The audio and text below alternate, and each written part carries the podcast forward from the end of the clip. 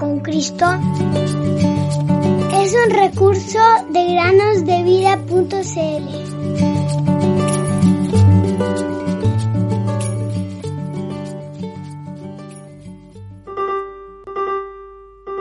Porque también Cristo padeció una sola vez por los pecados, el justo por los injustos, para llevarnos a Dios. Primera Pedro 3:18. Hola niños, bienvenidos un día más a meditar con nosotros. Hoy continuaremos hablando de la luna.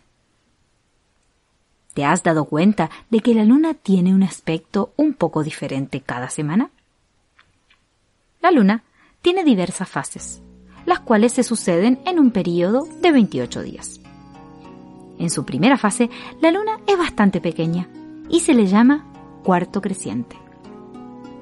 En su segunda fase, la luna se ve bien grande y redonda y se le llama luna llena. En la tercera fase, solo una parte de la luna nos da luz y se le denomina cuarto menguante de la luna.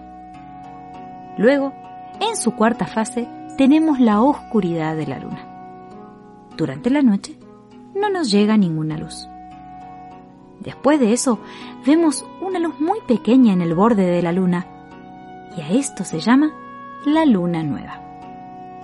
En los tiempos bíblicos, la luna nueva significa fiesta para los israelitas. Desde las colinas se observaba la luna y tan pronto como se veía la luna nueva, esta era anunciada con el sonido de la trompeta. La luna no tiene luz propia. En sí misma es una cosa fría y muerta.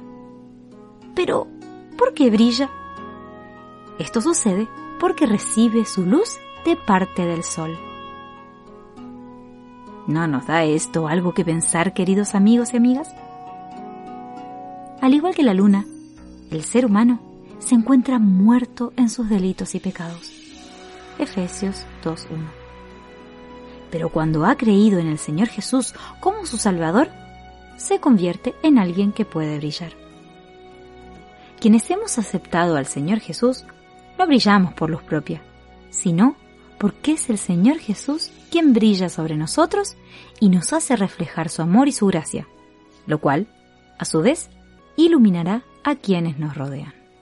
Estemos continuamente con nuestros ojos fijos en Jesús, el autor y consumador de la fe. Hebreos 12.2. Los que a Él miraron fueron iluminados. Salmo 34.5. Querido oyente, ¿brillas para el Señor Jesús? ¿Te has convertido en un reflejo de tu Salvador? Solamente en Cristo, solamente